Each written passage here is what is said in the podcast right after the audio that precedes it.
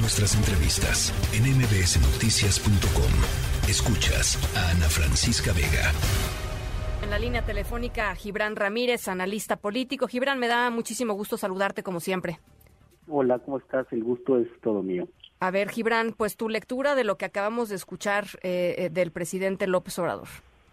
Eh, la verdad es que es extraño escuchar a alguien que como opositor propuso ampliaciones al régimen democrático, por ejemplo, en materia de financiamiento, en la reforma del 96, López Obrador se levantó de la mesa, pero logró muchos avances. Y después, desde luego, de la elección de 2006, cuando se facilitó que se contaran los votos, etcétera, etcétera. Ahora ya en el poder, López Obrador contradice esa inercia y contradice un legado histórico de la izquierda que viene por lo menos de los años 50, cuando en el Partido Comunista se propuso un Consejo Nacional Electoral que no dependiera ni del gobierno ni de los partidos, sino que fuera autónomo, algo que solo logramos hasta los años 90 del siglo pasado y para lo cual la izquierda fue muy importante. Entonces lo veo afirmando el poder, lo veo mintiendo ya abiertamente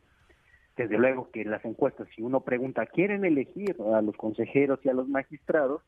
Eh, la gente va a decir que sí, pero si en la, una pregunta posterior les hubieran puesto, y está de acuerdo en que el poder determine los candidatos entre los que usted podrá elegir, seguramente la mayoría también diría que no.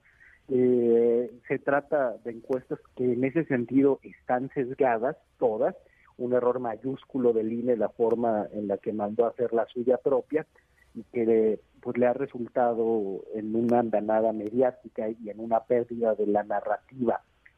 Eh, hay en la reforma aspectos que se pueden considerar desde el sentido común como positivos, como la reducción de los diputados o em, se dice que se van a acabar las listas de representación proporcional, pero en realidad se hace todo de representación proporcional. Así es. Eh, esto con listas cerradas favorece a las cúpulas de los partidos, es decir, la reforma no solamente genera un retroceso en el pluralismo al dejar en manos del poder los posibles candidatos a ocupar los cargos de consejero o de magistrado, sino que empodera a las cúpulas partidistas que deciden sistemáticamente, a dedo, arbitrariamente, sus listas de representantes. Claro. ¿Quién entra y quién no? ¿No? ¿Quién, ¿Quién está y quién no?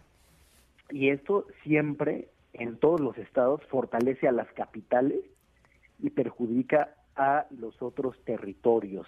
Entonces, por ejemplo, eh, en Baja California Sur hay eh, unos municipios que están alejados ocho o diez horas de La Paz, que de por sí casi nunca ven a un diputado o a veces ni a su presidente municipal ni a un agente de la presidencia municipal. Desde luego que disminuyendo las demarcaciones de los distritos, eliminándolos, toda esa gente que de por sí tenía mala representación se va a quedar sin representación. La grilla va a ser la que se haga en las ciudades capitales y quien mejor corteje a los presidentes de los partidos. Y el otro gran problema de la democracia mexicana, además de estas cúpulas partidistas, es el dinero sucio y tampoco toca ese tema. Es decir, es una reforma solamente hecha para empeorar y con una normativa imposible de aplicar. Ya en la revocación de mandatos se estableció, por ejemplo, que no pudieran participar los partidos políticos. ¿Qué pasó? Bueno, que Morena se vistió de asociación civil, eh, inventaron una cosa llamada que siga la democracia, y a partir de ahí fluyeron los recursos, quién sabe de dónde, ¿verdad? No son auditables porque no tienen las mismas reglas que los partidos políticos. Y se dijo que era todo eh, donaciones voluntarias de gente que imprimía su propaganda, la pegaba, lo que sea, una simulación total. Esta dinámica se puede repetir desde luego con el diseño que hay para la elección de consejeros. Y del mismo modo que han avanzado en Morena algunos representantes, gracias a sus financiadores cuestionados, eh, por ejemplo, el presidente de la Comisión de Presupuesto, eh, que a quien se le acreditó el financiamiento de un empresario en Tamaulipas, salen ahí las fotos, Reforma la sacó, eh, un empresario cuestionado al que luego asesinaron. Si pueden poner diputados con dinero ¿por qué no van a poder poner eh, consejeros electorales? ¿Por qué no van a poder poner magistrados? Bueno, no lo hemos resuelto todavía los cargos constitucionales y ahora quieren entregar a esa dinámica eh, terrible que hay en vastos territorios de nuestro país también los consejos electorales, el Consejo General del INE y eh, el Tribunal Superior, el Tribunal Electoral del Poder de Justicia de, Poder Judicial de la de la Federación.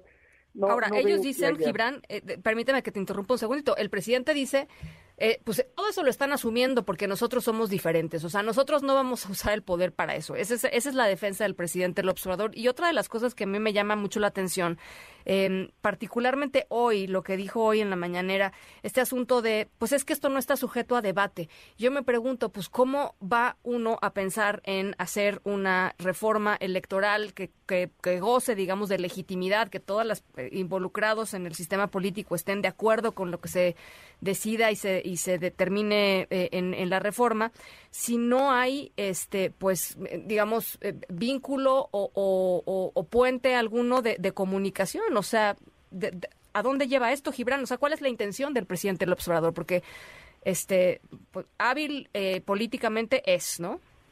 El presidente quiere afirmar que en este país manda él. No le veo otro sentido a esa reforma que solamente podría descomponer eh, pues la certeza en la elección de 2024, lo cual es importante para ellos porque llevan una precampaña con unos gastos millonarios en bardas por todo el país para que Claudia Sheinbaum sea candidata.